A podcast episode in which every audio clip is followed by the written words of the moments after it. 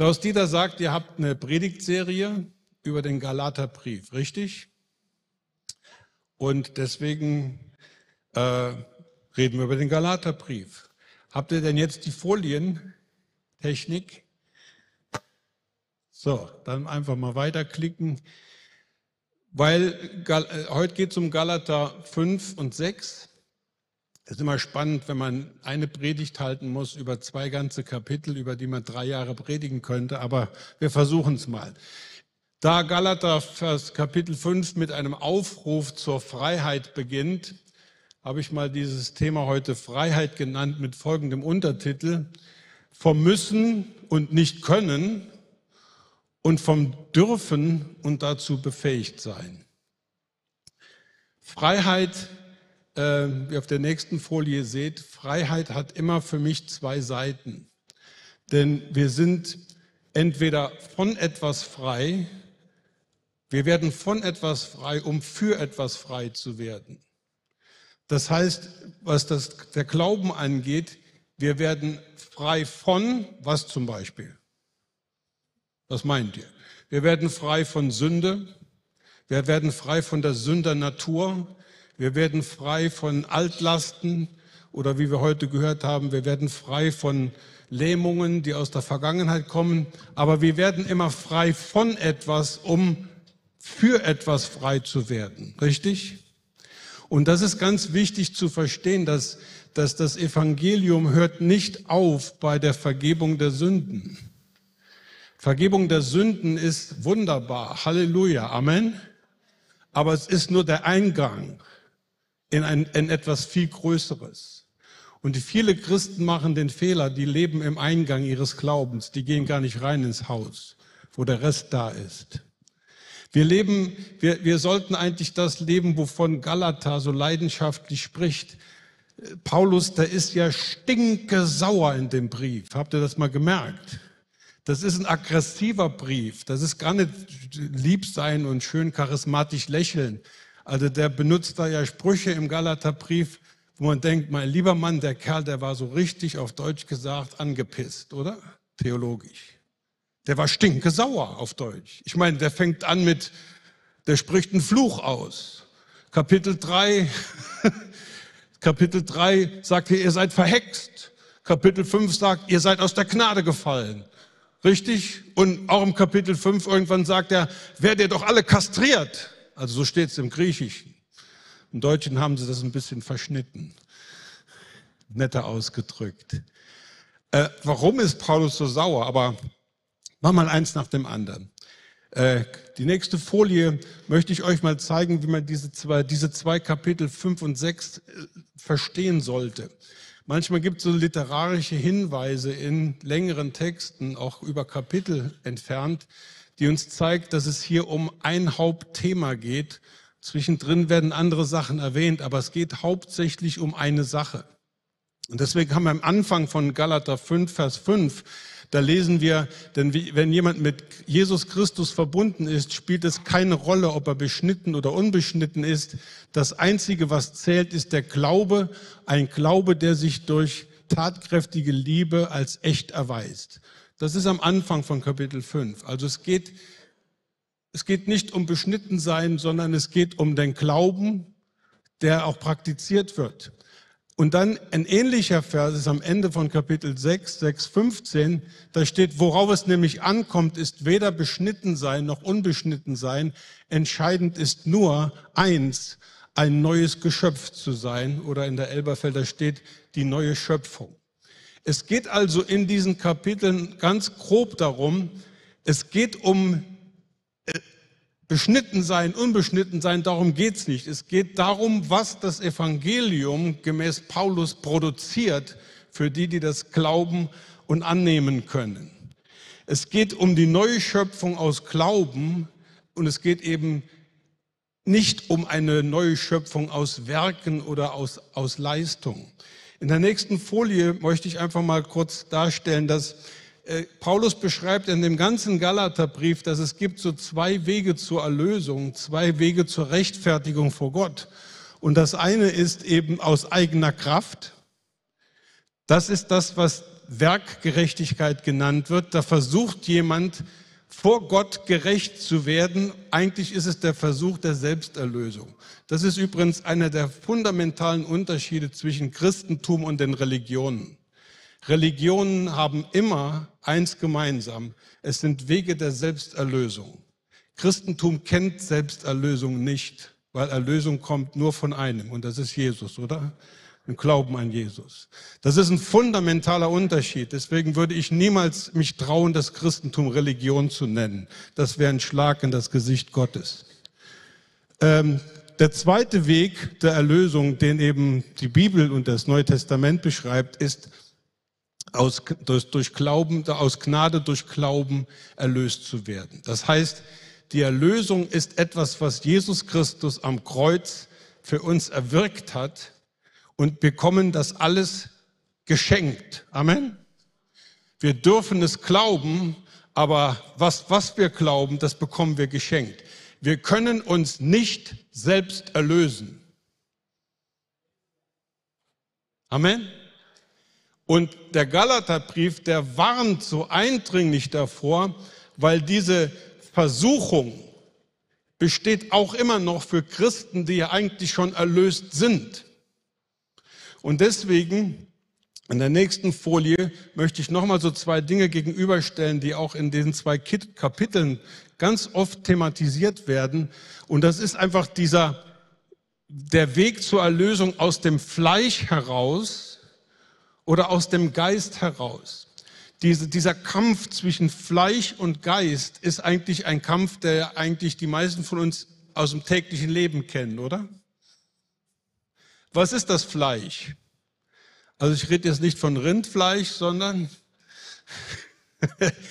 ich rede von äh, ein, einer Bedeutungsebene von Fleisch im Neuen Testament und auch im Galaterbrief ist, Fleisch ist die sündige Natur, die unerlöste sündige Natur des Menschen, aber Fleisch steht auch für den Versuch, diese Erlösung und die Rechtfertigung vor Gott aus eigener Kraft zu erreichen. Und deswegen ist Fleisch im Galaterbrief etwas ganz, ganz nicht nur Falsches, sondern Böses. Amen.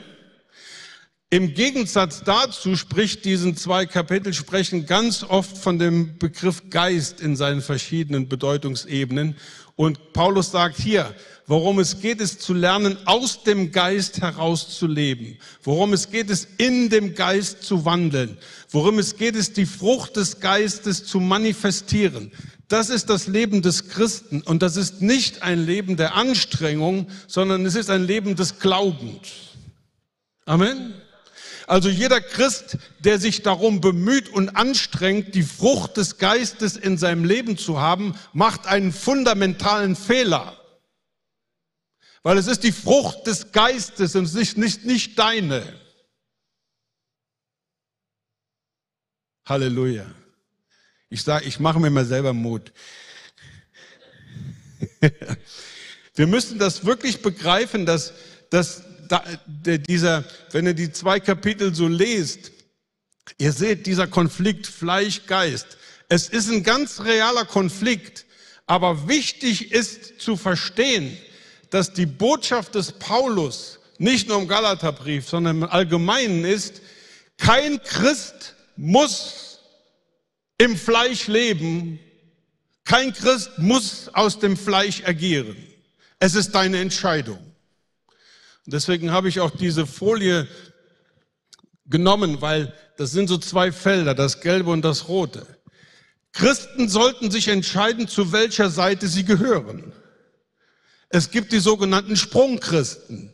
Die sind, wenn sie, wenn sie schlecht drauf sind, sind sie eben im Fleisch. Dann sagen sie, Herr, vergib mir dann vergibt Gott. Und jetzt springen sie rüber. Jetzt bin ich in der Gnade. Halleluja. Ich bin erlöst. Jetzt machen sie wieder einen Fehler.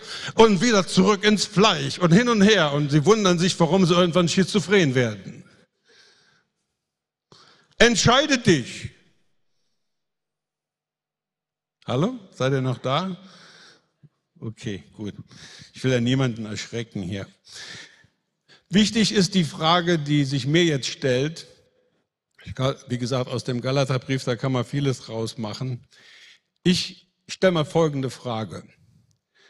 Wie würdest du diese beantworten? Warum sündigen Christen?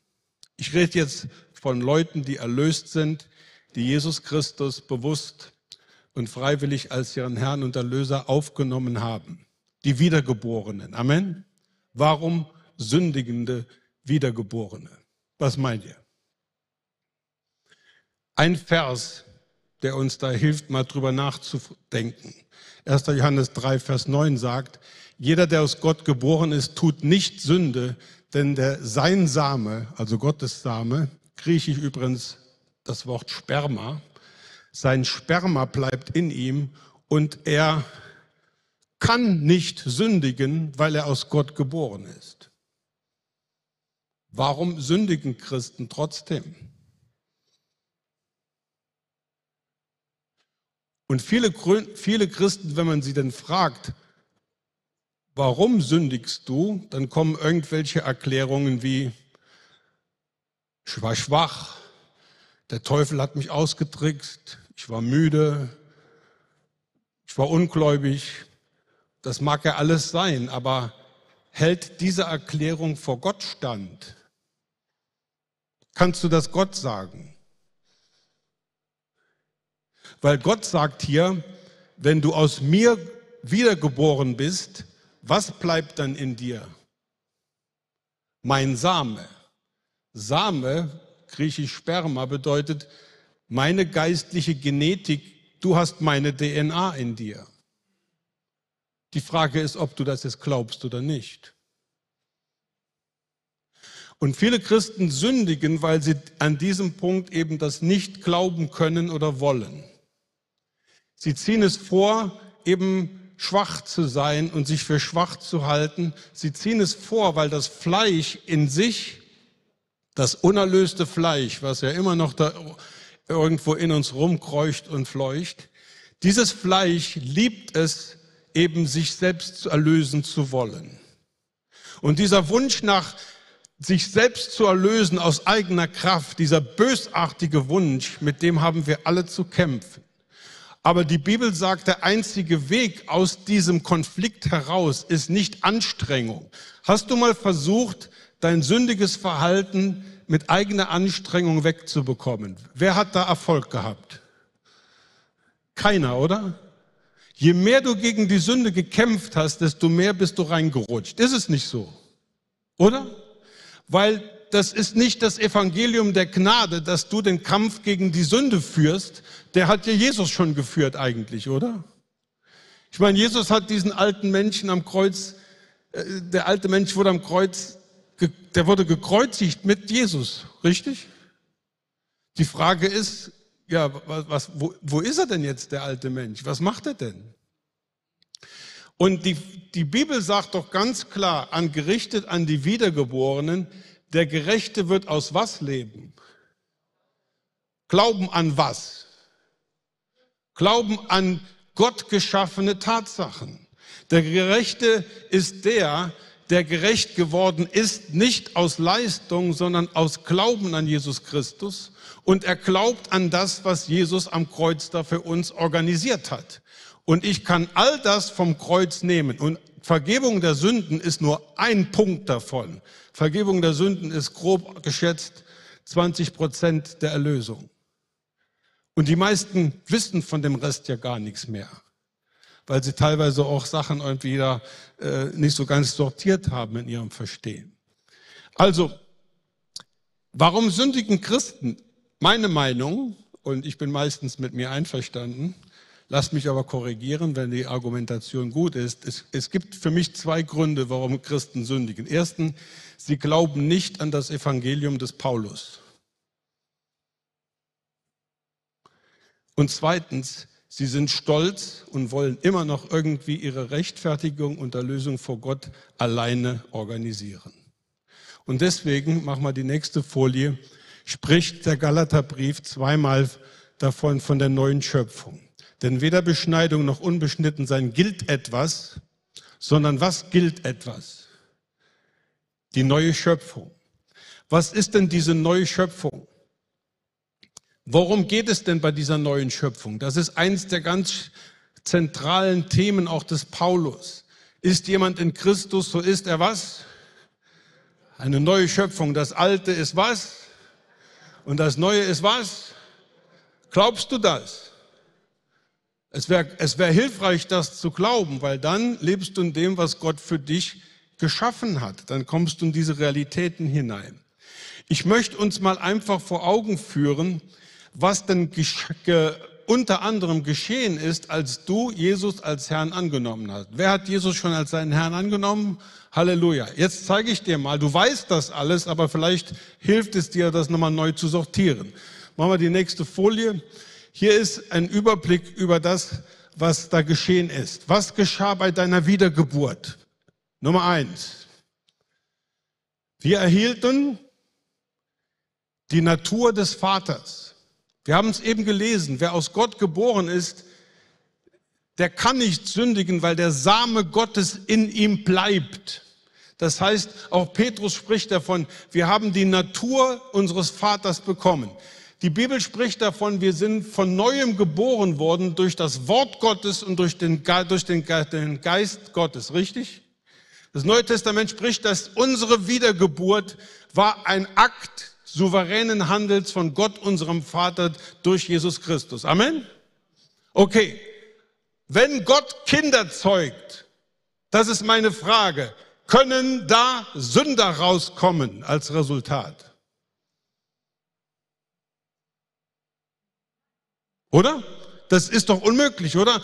Also wenn Gott sich praktisch vermehrt bitte es nicht das falsch verstehen, wenn Gott sich reproduziert, wenn Gott sagt, du bist aus mir geboren worden, ja, was ist denn das, was aus Gott geboren ist? Was für eine Natur hat denn das jetzt? Hallo? Ich würde mal sagen, das ist die Natur des Vaters. Amen. Und das ist, das haben viele überhaupt noch nicht begriffen oder wollen es nicht verstehen. Du bist gemäß der Natur Gottes geschaffen worden, als du wiedergeboren bist. Du hast einen neugeborenen, wiedergeborenen göttlichen Geist in dir. Halleluja. Das war eins. Könnte ich einen Schluck Wasser haben? Wasser, das wäre ganz gut. Zweitens, als wir wiedergeboren wurden, haben wir die Gerechtigkeit des Sohnes erhalten. 2. Korinther 5, 21 sagt, dass wir sind die Gerechtigkeit Gottes in Christus Jesus. Esther, guck mal, da hat jemand. Agua. Muchas, muchas gracias. Muy amable. Solo así voy a sobrevivir esto, la sequedad. Gerechtigkeit ist eines der am meisten falsch verstandenen Termini im Christentum. Es gibt zwei Gerechtigkeiten, die Paulus in diesen Kapiteln anspricht. Es gibt die Gerechtigkeit aus dem Gesetz. Konnte man durch das Gesetz vor Gott gerecht werden? Theoretisch ja, praktisch nein, oder? Weil die Bibel sagt zum Beispiel in 5. Mose 6,25, dass wenn du das ganze Gesetz immer hältst, dann ist das deine Gerechtigkeit. Jetzt sagt uns die Bibel aber auch, diese Gerechtigkeit hat keiner erreicht, aber sie war möglich. Die Gerechtigkeit im, unter dem Gesetz, und jetzt kommt was, das dürft ihr euch wirklich merken, falls ihr das noch nie gehört habt. Die Gerechtigkeit unter dem Gesetz hat maximal die Person in den Zustand der Gerechtigkeit versetzt. Sagen wir, du hast gerecht gelebt, hast nicht gesündigt und bis zu diesem Punkt hattest du den Zustand der Gerechtigkeit. Aber was ist passiert, wenn du jetzt gesündigt hast? Dann bist du aus diesem Zustand der Gerechtigkeit wieder in den Zustand des Sünders und des Erlösungsbedürftigen zurückgefallen. Und das war dieses Hin und Her. Die Gerechtigkeit unter der Gnade, unter Jesus Christus, versetzt uns in einen Stand. Und dieser Stand ändert sich nicht durch Verhalten. Du kannst die Gerechtigkeit, die dir von Gott zugesprochen wird, als Identität, als Stand, du kannst daran nichts ändern. Du kannst sie aber gerne glauben und das nützt dir sehr viel. Amen. Und deswegen ist die neue Schöpfung, ist die Schöpfung des Gerechten aus Gottes Werk. Gott schafft alles, dass diese Person sich jetzt vor Gott stellen kann und sagen kann, ich bin gerecht. Nicht, weil ich es erreicht habe, nicht, weil ich es verdient habe, sondern weil Gott es mir was? Er hat es mir geschenkt. Römer 5, Vers 19. Wir sind Gerechte. Wir dürfen uns Gerechte nennen. Warum? Es ist unser Stand vor Gott. Es ist unser, es ist kein Zustand. Es ist ein Stand, es ist eine Position der Ehre, die uns eigentlich dazu berechtigt, die Ressourcen des Himmels anzuzapfen und diese Ressourcen, die himmlischen Ressourcen jetzt in diesem Leben zu nutzen, um unsere Bestimmung als Christen in diesem Leben zu erfüllen. Was ist bei der Taufe Jesu passiert? Als Jesus getauft wird in Matthäus 3, 13 bis 17, da, da steht, lasst uns jetzt alle Gerechtigkeit erfüllen. Johannes der Täufer versteht das und sagt, okay, ich tauf dich. Er tauft Jesus in, in dem Kontext ist jetzt die Gerechtigkeit, alle Gerechtigkeit erfüllt. Jetzt kommt Jesus raus. Er steht als der Gerechte vor Gott. Übrigens einer der Titel Jesu gemäß Jesaja 53. Und was passiert jetzt? Der Himmel öffnet sich, oder? Der Heilige Geist kommt runter auf Jesus und die Stimme Gottes hört man vom Himmel. Das ist mein geliebter Sohn, in dem ich wohlgefallen habe. Das ist das, was Gerechtigkeit tut. Und das ist das, was uns allen zusteht. Wenn du deinen Stand der Gerechtigkeit verstanden hast, dann hast du einen offenen Himmel, du hast den Heiligen Geist in deinem Leben und Gott liebt dich für wen, den, der du bist und nicht für den, für irgendwas, was du machst. Halleluja. Das ist Evangelium. Das ist gute Nachricht. Das heißt, wenn wir wiedergeboren werden, ist das von Gottes Seite für uns geschaffen worden und das Einzige, was wir brauchen, ist zu sagen, ich glaube es. Amen. Drittens, was ist passiert bei der Wiedergeburt? Du hast den Heiligen Geist bekommen. Der Heilige Geist ist im Alten Testament, kommt er auf Menschen, er kommt mit Menschen, er kommt vielleicht neben Menschen. Aber im Neuen Testament kommt der Heilige Geist wohin? Er kommt in den Menschen. Das heißt, du hast einen innewohnenden Geist Gottes in dir. Du hast einen neuen Mieter, nein, nicht Mieter, du hast einen Mitbewohner. Mieter wäre zu schlecht. Du hast einen, du hast einen neuen Mitbewohner. Der Heilige Geist Gottes, der, der Heilige Geist, der Himmel und Erde geschaffen hat, der Jesus von den Toten erweckt hat. Dieser Heilige Geist lebt in deinem Körper. Halt mal deine Hand dran, da ist er. Irgendwo da drin.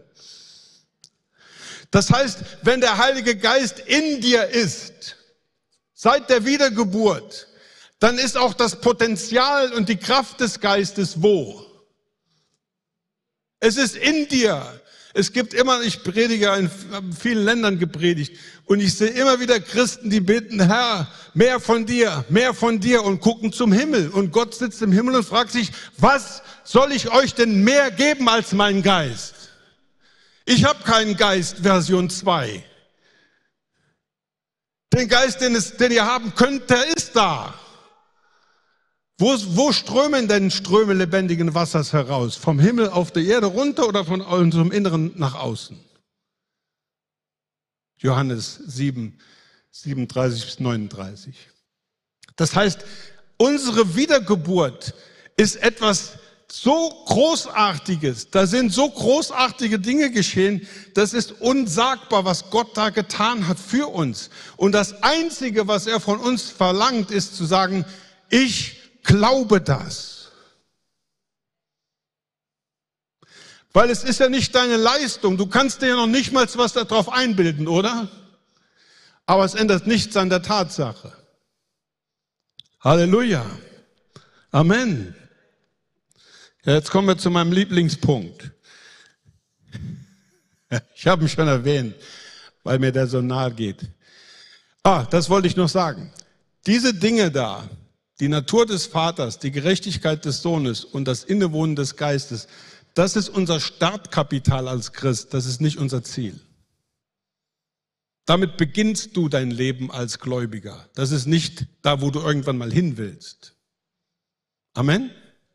Das ist der fundamentale Unterschied zwischen Gesetz und zwischen Gnade.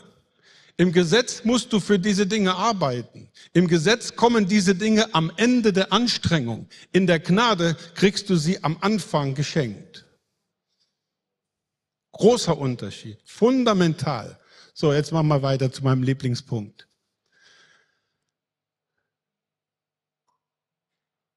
Warum war Paulus so sauer? Ich habe ja schon erwähnt, wie sich der Zorn des Paulus in, im Galaterbrief ausdrückt.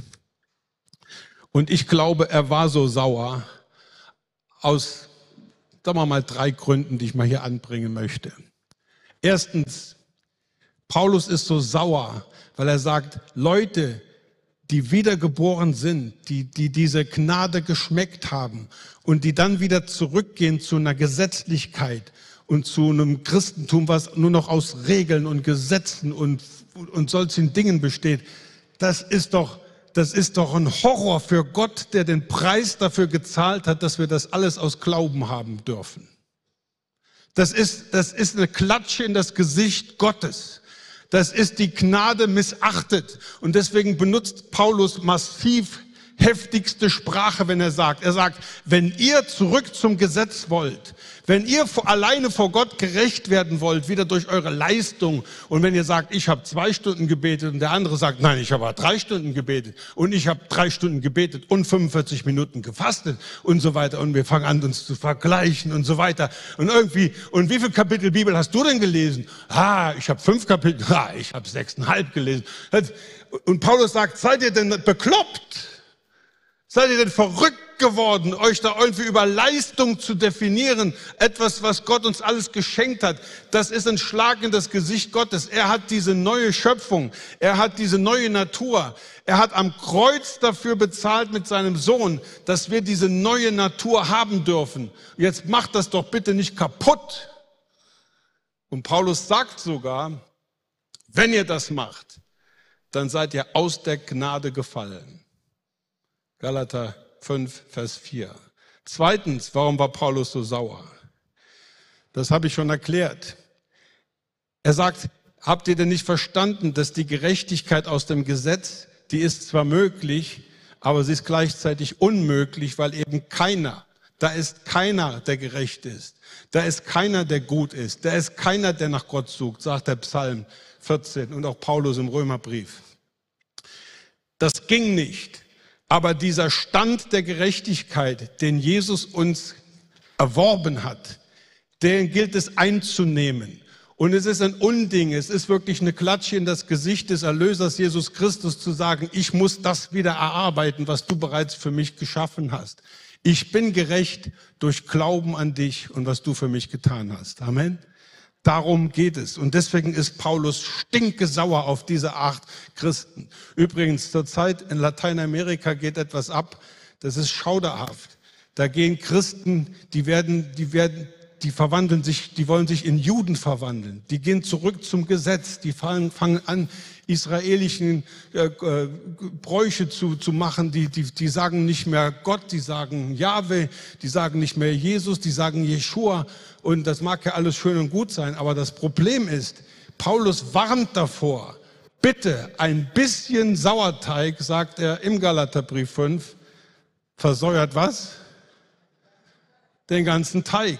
Hört doch auf damit, wie, wieder wie Juden euch zu benehmen. Ihr seid Christen, ihr seid wiedergeboren, ihr habt den Stand der Gerechtigkeit, ihr habt den Stand und die Position, ihr habt die Ressourcen, die Welt zu verändern. Steht übrigens da oben, Welt verändern. Wenn du die Welt verändern bist, dann brauchst, musst du den Stand der Gerechtigkeit begreifen. Das ist eines der Hauptthemen in meinem, in meinem zweiten Buch auf Deutsch. Das habe ich dabei. Bisschen Werbung, Klammer zu. Drittens, der, der Heilige Geist ist doch in uns. Paulus spricht doch davon im Epheserbrief und in Thessalonicher. Der Heilige Geist kann betrübt werden, richtig? Der Heilige Geist kann ausgelöscht werden. Ja, aber wie wollen wir denn den Heiligen Geist in uns haben? Wollen wir den betrübt und ausgelöscht? Auf keinen Fall. Und deswegen sagt Paulus, deswegen bitte, ihr verrückt gewordenen Galater, hört auf damit. Kommt zurück unter die Gnade, kommt zurück in das, was Jesus für euch getan hat. Nehmt das in einfachem Glauben an und aus diesem Glauben und der Liebe Gottes heraus beginnt so zu agieren. Ihr könnt das. Es ist kein Zwang. Es ist kein Muss, es ist keine Pflicht. Ich habe euch dazu geschaffen, dass das möglich ist. Und Paulus bringt hier diesen wieder, er zeigt die Frucht des Christen, weil Galater 5 ist ein, es ist ein, ein Wort gerichtet an Christen und nicht an Heiden. Die nächste Folie bitte. Weil wenn er den Geist und den, das Fleisch vergleicht in diesen beiden Kapiteln, sehen wir zwei Listen. Wir sehen einmal die Werke des Fleisches, und das ist sexuelle Unmoral, Schamlosigkeit, Ausschweifung, Götzendienst, okkulte Praktiken, Feindseligkeiten, Streit, Eifersucht, Wutausbrüche, Rechthaberei, Zerwürstnisse, Spaltungen, Neid, Trunkenheit, Fressgier und so weiter. Das ist an Christen gerichtet. Wenn du als Christ damit ein Problem hast oder da nicht rauskommst, ist das ein Beweis für eine Sache. Du bist nicht unter der Gnade unterwegs, sondern du bist unter dem Gesetz unterwegs. Weil das Fleisch produziert eine Frucht. Das Fleisch ist nicht nur der falsche Ansatz, vor Gott gerecht zu werden. Das Fleisch wird immer zum Bösen und zum bösen Verhalten führen. Und deswegen warnt Paulus eindringlich, geht nicht zurück in Gesetzlichkeit, geht nicht zurück zum Gesetz, geht nicht dahin zurück. Dafür ist Jesus gestorben und dafür hat Jesus euch seinen Geist gegeben. Und was ist denn die Frucht des Geistes? Die Frucht des Geistes kennen wir ja. Das sind diese neun Punkte. Liebe, Freude, Friede, Geduld, Freundlichkeit, Güte, Treue, Sanftmut und Selbstbeherrschung. Und das ist wo Paulus sagt, das ist die Frucht des Geistes, das ist in dir, das steht dir zur Verfügung. Du musst das nicht produzieren, wenn du in der Gnade unterwegs bist. Und damit kann ich ja schon mal andeuten, dass, dass jeder sich heute mal prüft. Bist du unter der Gnade unterwegs? Bist du in der neuen Schöpfung unterwegs?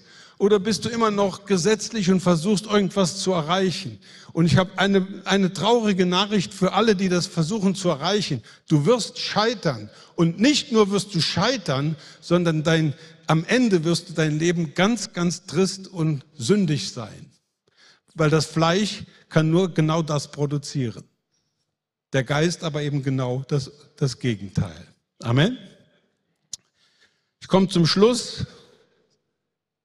Oh, keiner klatscht, Halleluja. Es ist gut. Nochmal, Gnade und Gesetzlichkeit. Der Unterschied für mich, ich habe das in meinem Untertitel der Predigt angedeutet, der Weg vom Gesetz zur Gnade ist der Weg vom Müssen zum Dürfen, vom Leisten müssen zum Können. Du bist, es wäre unmöglich, dass Gott von dir etwas verlangt, wozu du nicht fähig bist. Wäre das gerecht? Was meint ihr? Das ist nicht gerecht. Du kannst nicht von einem Kind im ersten Schuljahr verlangen, dass das Kind die Aufgaben des siebten Schuljahrs löst. Das wäre ungerecht, oder? Wenn Gott die Latte so hoch hängt und sagt, ihr seid, ihr habt meine Natur, Ihr habt den Stand, denselben Stand vor Gott wie Jesus Christus. Ihr habt meinen Heiligen Geist. Dann ist das unsere Entscheidung, ob wir das Glauben, in einfachem Glauben annehmen oder ob wir es ablehnen und dann landen wir automatisch im Gesetz und in dieser anstrengenden Religiosität, die zu nichts führt als Elend, als Leid und als Scheitern. Halleluja. Und deswegen ist es doch wunderbar zu wissen, all das, wovon der Galaterbrief handelt, was die neue Schöpfung angeht, all das steht uns zur Verfügung. Wir sind dazu fähig. Amen. Wir können das. Sag das mal. Ich kann so leben. Ich kann so leben. Ich kann in der Gnade leben. Ich kann im Geist wandeln. Ich kann das. Ich kann durch das Wandeln im Geist die Werke des Fleisches auslöschen. Ich habe das drauf. Amen. Das ist das Evangelium. Das heißt, äh, Christen sind doch nicht dazu berufen, endlos zu kämpfen und am Ende dann doch zu scheitern. Nein, wir sind doch Überwinder, oder? Aber nicht Überwinder aus eigener Kraft, sondern Überwinder, weil wir geglaubt haben, dass der, der alles überwunden hat, eben in uns lebt durch seinen Geist und deswegen auch wir überwinden werden. Amen. Halleluja. So, ich habe schon überzogen. Darf ich noch einen Witz erzählen? Ich, ich bitte um Erlaubnis. Ich nenne es, ich nenne es, ich nenne das meinen prophetischen Witz. Ich kürze ihn mal ab. In der Familie von Kamelen wird ein kleines Kamel geboren. Und als das Kamel dann schon ein bisschen ein paar Tage alt ist und schon rumhüpft, ruft sein Vater es irgendwann mal und sagt zu dem kleinen Kamel, pass mal auf, kleiner Mann, ich will dir mal erklären, was wir Kamele alles haben, für wunderbare Eigenschaften. Du siehst doch die zwei Höcker, das ist wie so ein Wasserdepot. Da können wir wie Wasser drin speichern und können drei Wochen durch die Wüste marschieren, ohne zu trinken. Der Kleine sagt, wow, wusste ich nicht, toll. Und Sohn, wir haben zwei Paar Augenlider. Das heißt, wenn Sandstürme kommen in der Wüste und der Sand, der tut weh, aber wir machen einfach, wir klappen ein Augenlid runter und wir können durch den Sandsturm gehen. Wow, sagt der Kleine, cool. Und weißt du auch, Sohn, warum wir so riesige Hufe haben? Die sind ja riesig. Ja, richtig, Papa, die sind echt boah, die sind überdimensioniert. ja, weißt du warum? Ja, nein, sag ich, weiß nicht, warum? Sag mir es, Papa. Und der Papa sagt, ja, diese großen Hufe, die brauchen wir, wenn wir Dünen hochwandern und Dünen runter. In dem weichen, in, in dem Sand, der sich so leicht bewegt. Aber mit diesen Hufen haben wir einen festen Stand. Wow, sagt der Kleine, toll. Cool, sagt der Papa. Hast du noch eine Frage? Sagt der kleine, kleine Kamel, sagt, ja, habe ich. Ja, was ist denn deine Frage? Ja, wenn das alles stimmt, was machen wir denn hier im Zoo?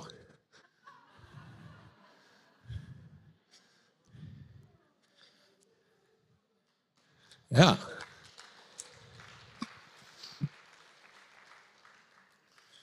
Und das ist manchmal ein bisschen Bild der Christenheit. Voll ausgerüstet für die Welt zu verändern und man versteckt sich in dem Zoo, der Gemeinde heißt. Oder? Aber das muss nicht so sein. Amen. Ich möchte noch mit uns beten. Dürft ihr vielleicht gerade aufstehen?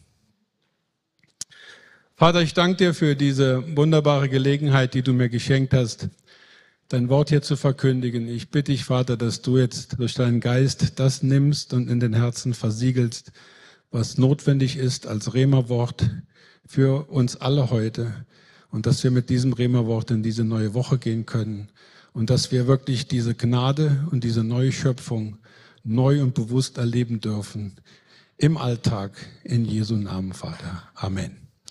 Ganz herzlichen Dank, Gottes Segen.